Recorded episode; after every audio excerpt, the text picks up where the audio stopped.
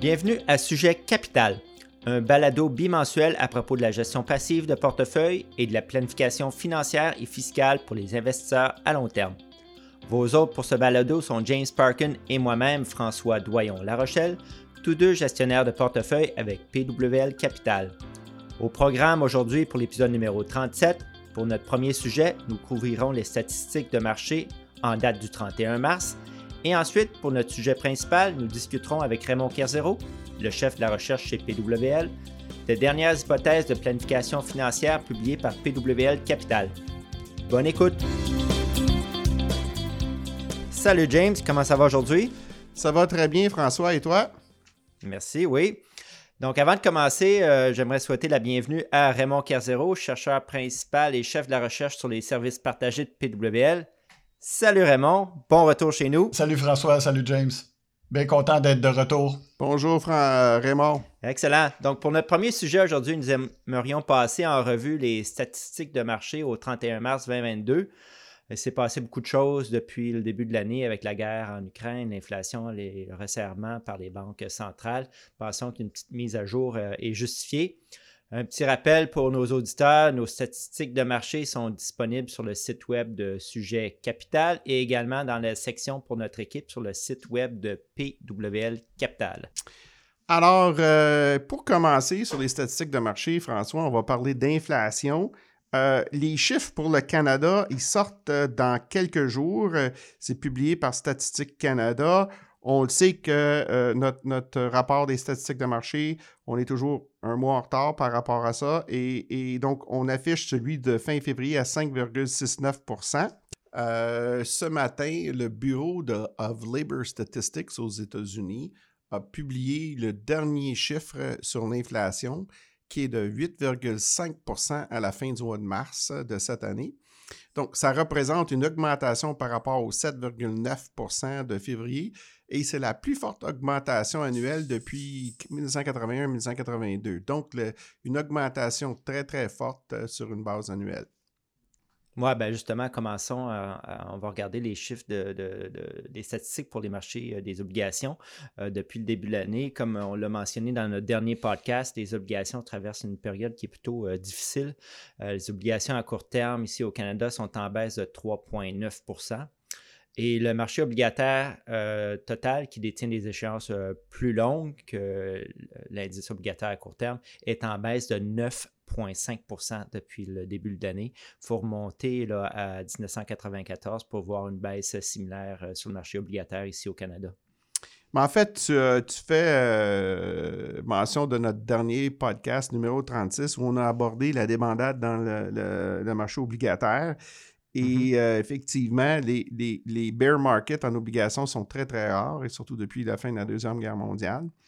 Euh, donc, euh, depuis cet enregistrement, les rendements des obligations de référence pour les, investisseurs institutionnels, les gestionnaires de portefeuille comme nous, c'est l'obligation 10 ans. Fait euh, aux États-Unis, le rendement du bon du Trésor 10 euh, euh, ans de référence est désormais 2,78% en date de fermeture le 11 avril. Donc, ceci contre 1,63% en début d'année. Donc, on voit que c'est une énorme hausse.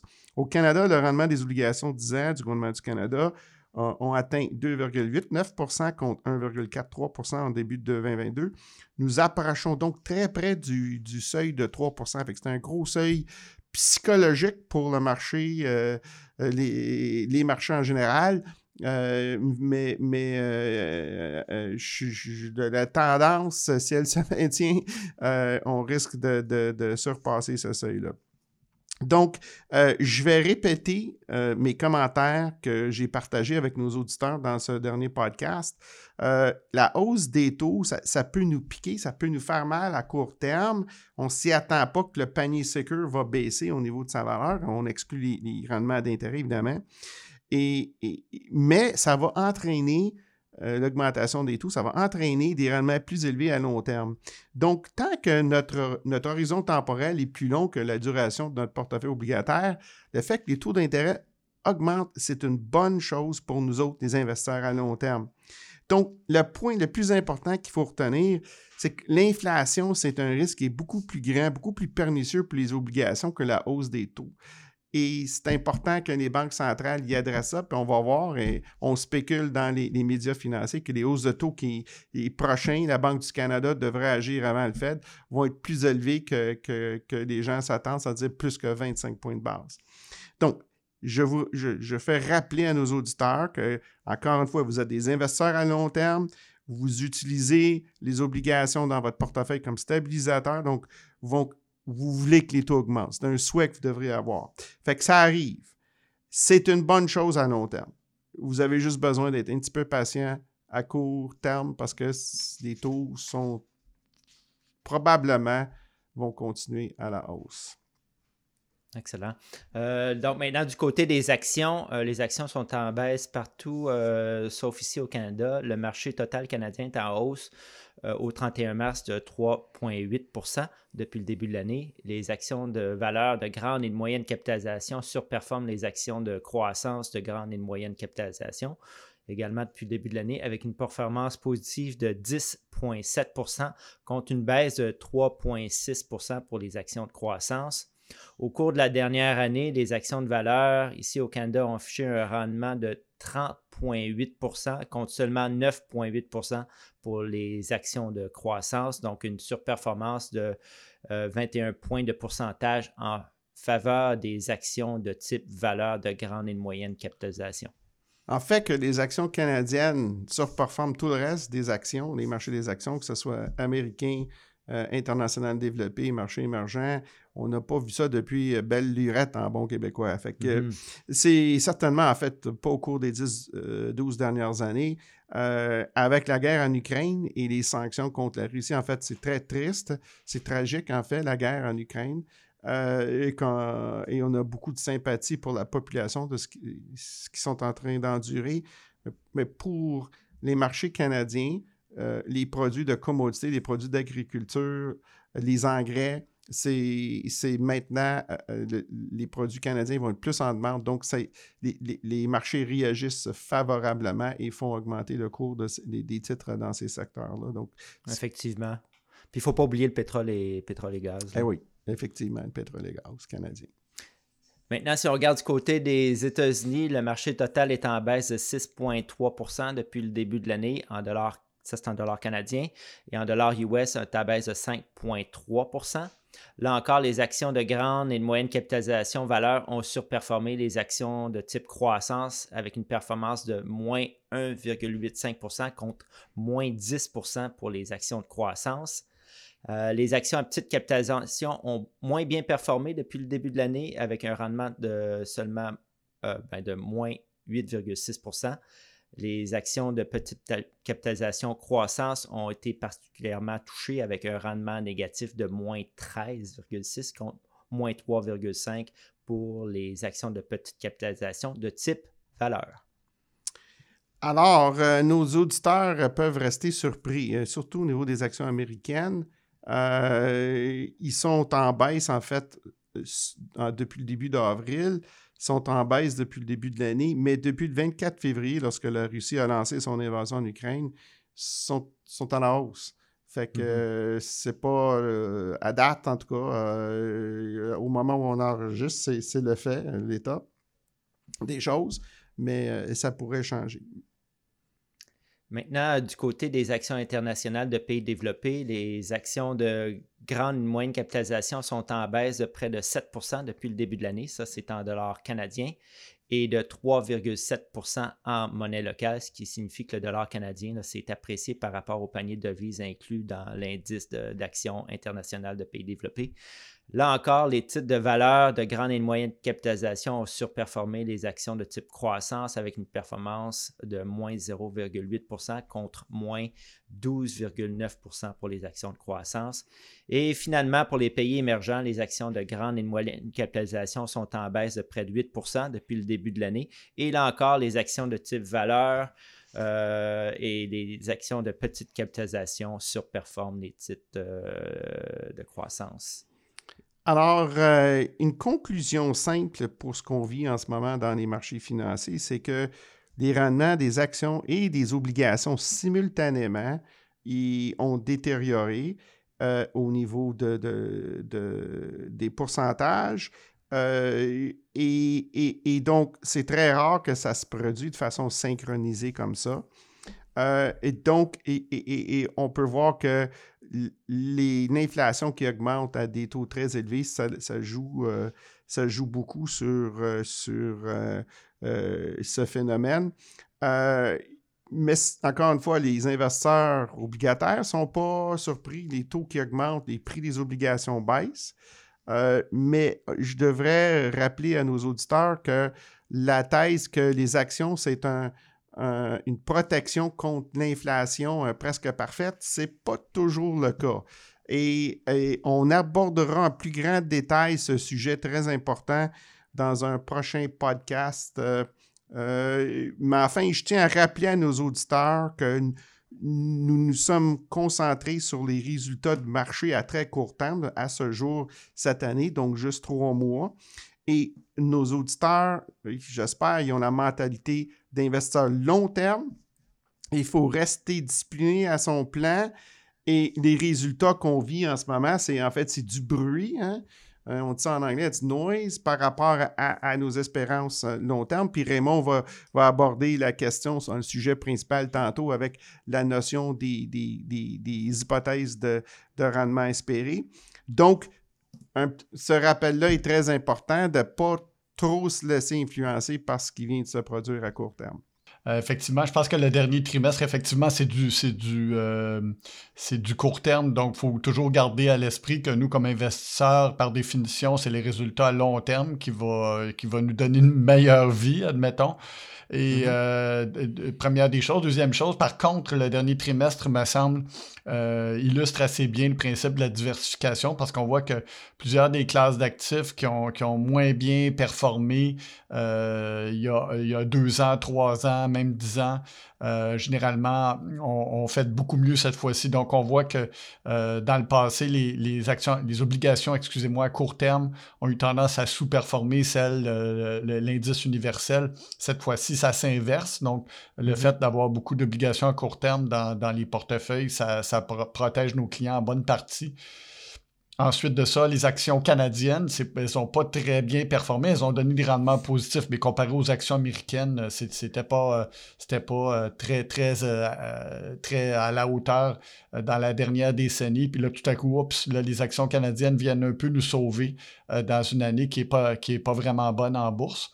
Puis, pour terminer le portrait des actions valeurs, qui n'ont pas été très bonnes dans, les dernières années. Tout à coup, ah, depuis un an, un an et demi, les actions valeurs euh, permettre effectivement d'amortir puis de, minimiser le choc du recul des marchés boursiers puis des marchés obligataires euh, dans l'ensemble, ces trois facteurs-là ensemble.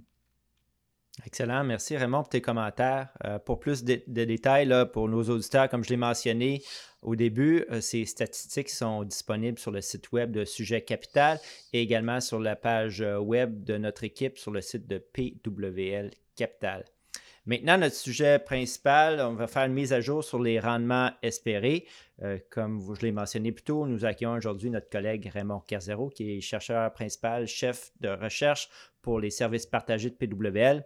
Donc, en collaboration avec Ben Félix, qui est le chef de la recherche et de l'éducation client chez PWL, ils ont effectué une refonte majeure de leur méthodologie de recherche sur le calcul des rendements espérés des marchés des capitaux. Dans le passé, ce rapport s'appelait Great Expectations.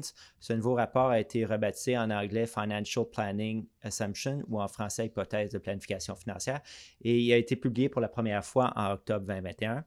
Il s'agit d'un guide destiné à fournir aux planificateurs financiers canadiens nos meilleures estimations des rendements et volatilités futures des différentes catégories d'actifs afin de produire des projections financières pour les clients.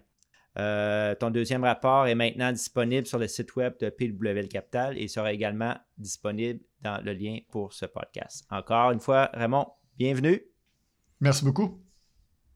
Donc, pour ma première question, euh, Raymond, euh, ce rapport là, il fait état des rendements espérés des marchés des capitaux. Mais en quoi ces rendements espérés sont-ils différents des rendements réalisés? Ah, c'est vraiment une excellente question et puis c'est une question à laquelle les, investisseurs en général devraient porter une, attention importante parce que les, euh, les, rendements réalisés, surtout les rendements réalisés à court terme, euh, ont tendance à nous donner euh, des, fausses illusions. je vais vous donner un exemple. Dans, dans notre dernier rapport, nous sommes arrivés à un estimé de rendement espéré pour un portefeuille global de 6,6 puis c'est le cas depuis plusieurs années. On, est, on, tourne autour de 6 là. Je te dirais dans la fourchette entre 6 et 6,6, c'est pas mal là qu'on s'est situé autour des, euh, dans les dernières années. Or, si je regarde les rendements euh, euh, année par année réalisés sur le même portefeuille, donc on parle d'un portefeuille équipondéré entre les actions canadiennes américaine et internationale. Euh, on n'arrive jamais à peu près, à peu près jamais à 6,6 ou proche de 6,6% On est toujours très en haut ou très en bas de, du rendement espéré. Donc, quand on regarde les rendements réalisés, il y a deux composantes. La composante des rendements espérés, puis il y a la, composante des rendements non, non, euh, non anticipés. La composante non anticipée, en général, domine totalement la composante des rendements espérés. Pour ça que ça, donne une illusion un peu euh, sur le genre de rendement qu'on peut avoir, surtout après des longues séquences gagnantes. Et euh, donc, vraiment, c'est important de, rester rivé sur l'objectif à long terme. Euh, Raymond, est-ce que tu peux nous expliquer un petit peu plus la méthodologie que toi et Ben Félix, vous avez développée pour, pour calculer les rendements espérés des classes d'actifs? Oui, donc euh, on regarde, on regarde les, euh, les, rendements espérés avec deux, deux lentilles, si tu veux. Euh, la première, c'est le, rendement basé sur les espérés basés sur les conditions de marché. Donc, on va regarder des, métriques telles que le, rendement ou le, rendement à l'échéance des obligations, ou autrement dit, le taux d'intérêt des obligations. Et une autre métrique qu'on va regarder, c'est le ratio court-bénéfice des actions en général. Donc, ça, ça nous donne une certaine indication euh, des rendements qu'on peut projeter sur le très long terme. Euh, par contre, c'est assez imparfait. Donc, on regarde un deuxième métrique qui est tout simplement les rendements historiques des classes d'actifs euh, sur un, horizon des 120 dernières années. Donc, c'est quand même assez bien documenté. on prend ces deux métriques-là. nous, on a fait des, analyses statistiques. On est arrivé à la conclusion que, par exemple, si on regarde le, rendement espéré basé sur le marché, c'est assez efficace pour euh, prédire euh, les rendements futurs pour les obligations, mais c'est d'une efficacité beaucoup moins grande quand on considère les, rendements réalisés sur les actions.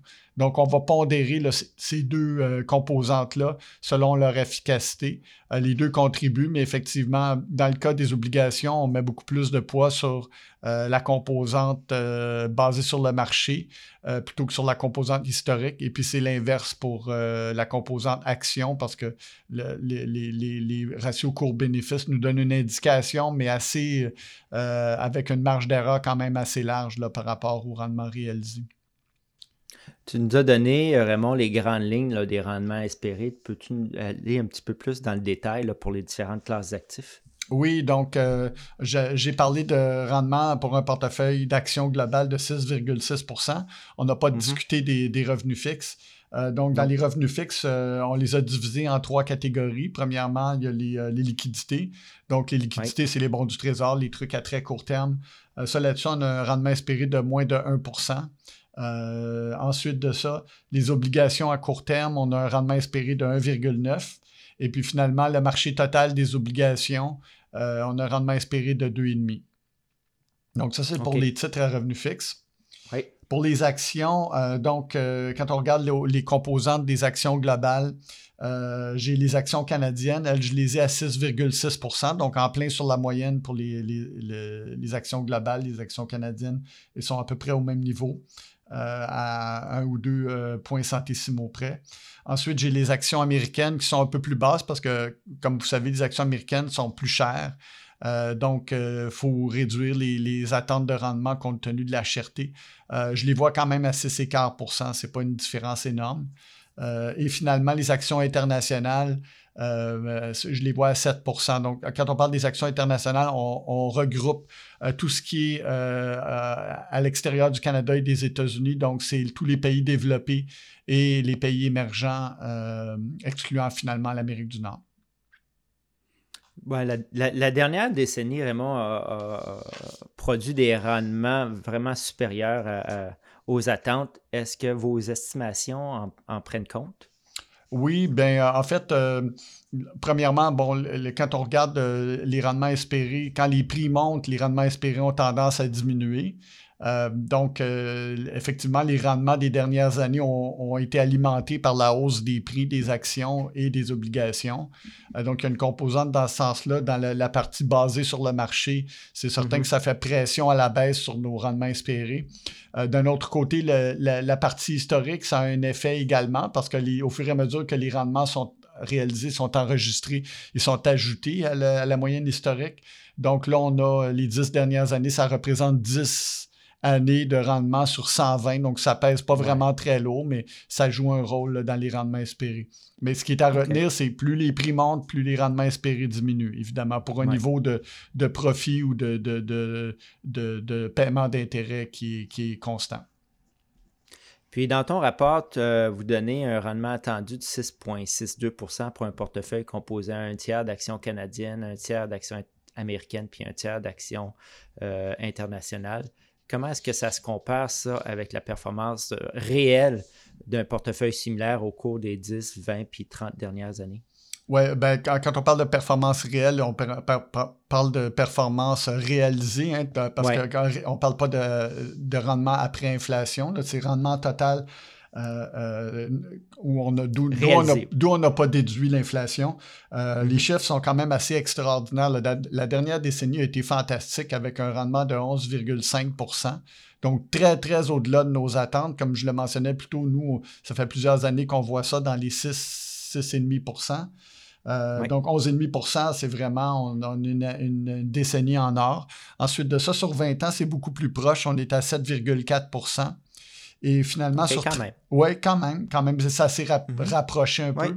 Euh, et euh, pour terminer, sur 30 ans, 9,2% euh, pour notre portefeuille global équipondéré. On devrait souligner pour nos, auditeurs que ça, c'est 100% en action. Il n'y a pas de composante d'obligation dans, cette, dans ce portefeuille-là. Ouais. OK.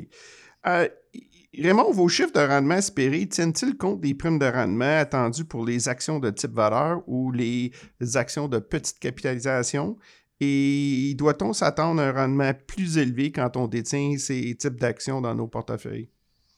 Euh, effectivement, donc c'est une autre très bonne question. nous, les, euh, euh, projections pour les rendements espérés qu'on publie, c'est pour les marchés totaux. Donc, il n'y a pas de, il n'y a pas de, composante ou de surpondération pour les actions valeurs. pour le moment, c'est un exercice assez difficile d'arriver avec des estimés. Pour ça, c'est, à mon avis, c'est plus difficile que d'estimer le rendement espéré des marchés. Euh, en général. Mais par contre, on travaille là-dessus. Ça, pourrait ça se pourrait qu'on arrive là, avec euh, des, estimés, pour, à, tout le moins pour les actions valeurs, euh, au moment de, la publication de la prochaine édition de notre rapport qui devrait sortir dans le courant de l'été. ensuite de ça, l'autre question, c'est que tu posais, l'autre question, c'est est-ce qu'on devrait s'attendre à avoir des rendements plus espérés si on a des actions valeurs et petite capitalisation? Selon moi, la réponse, c'est oui. Euh, historiquement, euh, les actions petite capitalisation et les actions valeurs ont surpassé les actions de croissance et celles de grande capitalisation dans la plupart des marchés. Euh, historiquement et euh, nous, on croit qu'il y a un bien fondé euh, à ce qu'il y ait une prime de ce côté-là. Et chaque jour, quand on, commence la journée comme investisseur, on s'attend à récolter la prime. par contre, il faut être parfois extrêmement patient avant de l'avoir. Excellent. autre question, Raymond. Votre coût d'équilibre du capital est le même pour les actions canadiennes, américaines et internationales. Mais étant donné qu'il y a une partie des actions internationales qui est constituée d'actions de pays émergents, est-ce qu'on ne devrait pas s'attendre à un rendement plus élevé dans cette classe d'actifs pour le risque plus élevé d'investir dans les actions de pays émergents? Oui, ben en fait, je vois que ta, question témoigne du fait que tu es pas mal observateur. En effet, on, est exactement, on arrive exactement avec le même chiffre. Mm-hmm. si on regarde un peu la théorie, il y a des pour et des contre. En principe, dans un sens, les actions de pays émergents devraient être euh, avoir des rendements espérés plus élevés que celles des pays développés parce que, au moins de façon perçue, elles sont plus risquées. Euh, donc ça, c'est un élément. Par contre, il est documenté euh, que historiquement, les pays à très forte croissance économique ont tendance à avoir des marchés boursiers qui performent pas super bien. Euh, puis la raison en serait que quand tu as beaucoup de croissance économique, il ben, faut également que, tu t'investisses beaucoup pour obtenir ton rendement. Donc, il faut émettre énormément d'actions pour y arriver, puis ça crée une dilution des bénéfices. Donc, euh, il y a du pour et du contre. Quand on regarde en réalité euh, les données sur euh, les 120 dernières années, les marchés émergents ont sous-performé les marchés domestiques. Donc, j'ai les marchés émergents de, de l'année 1900 jusqu'à l'année 2020, donc 121 années, 3,9 pour les marchés émergents et 5,4 pour les marchés développés. Donc, on voit qu'il y a 1,5% d'écart.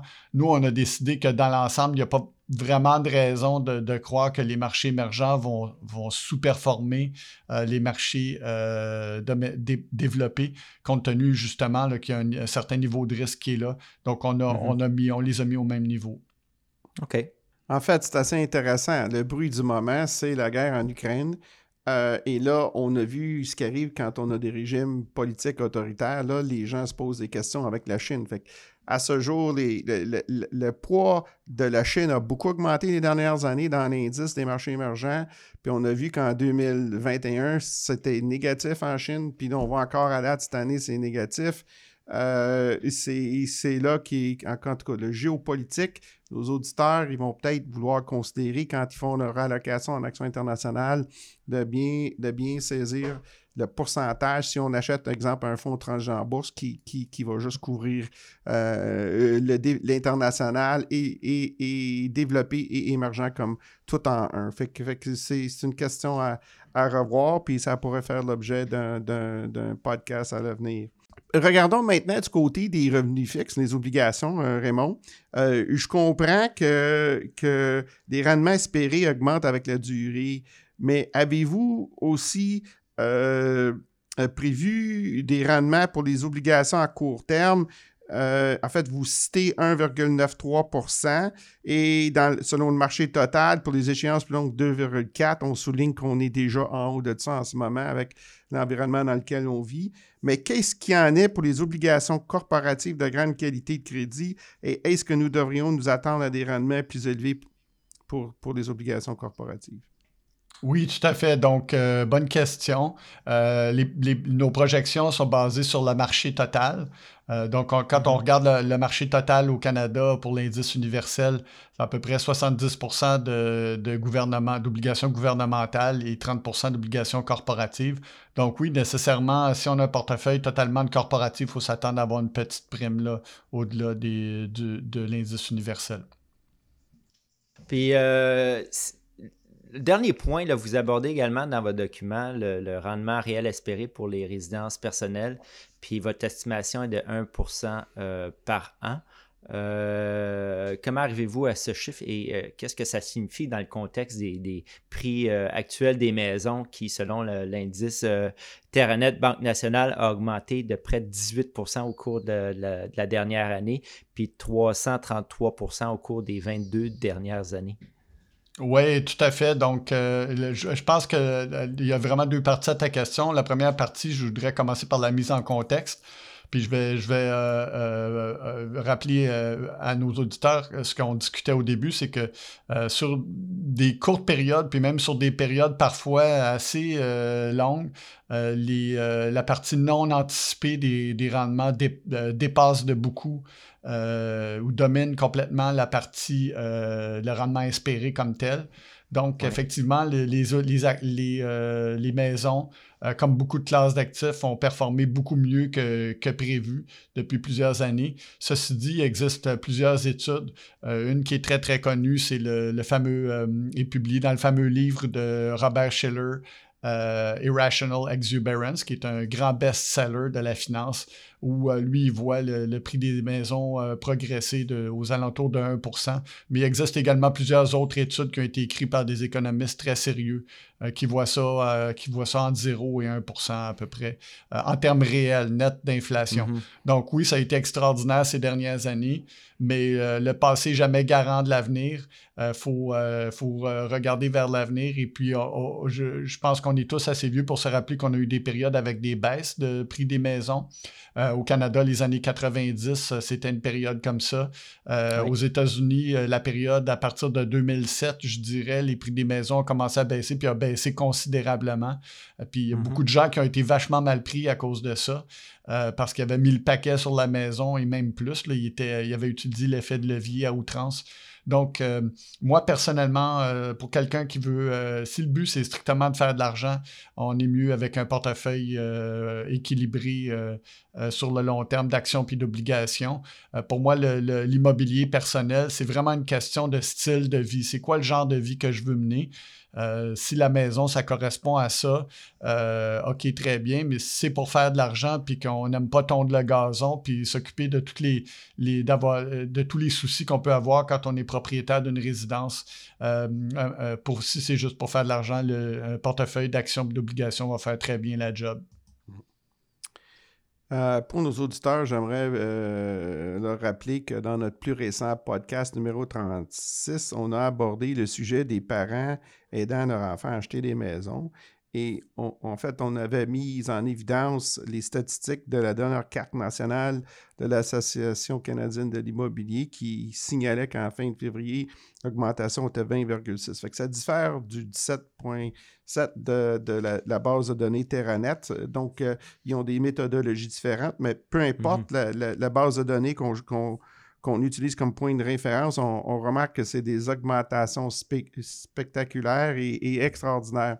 En fait, François, tu avais souligné dans, ce podcast que, si on prend l'hypothèse d'inflation, on, faisait comme comme plusieurs années de, rendement dans un. Fait que, fait que si nous autres, on projette, mettons, même à 1 puis on a fait du 17 ou du 20,6, pardon, ben, c'est incroyable. On vient de faire un gain euh, de, plus d'une décennie dans une seule année. Fait que c'est pas soutenable, ce genre de...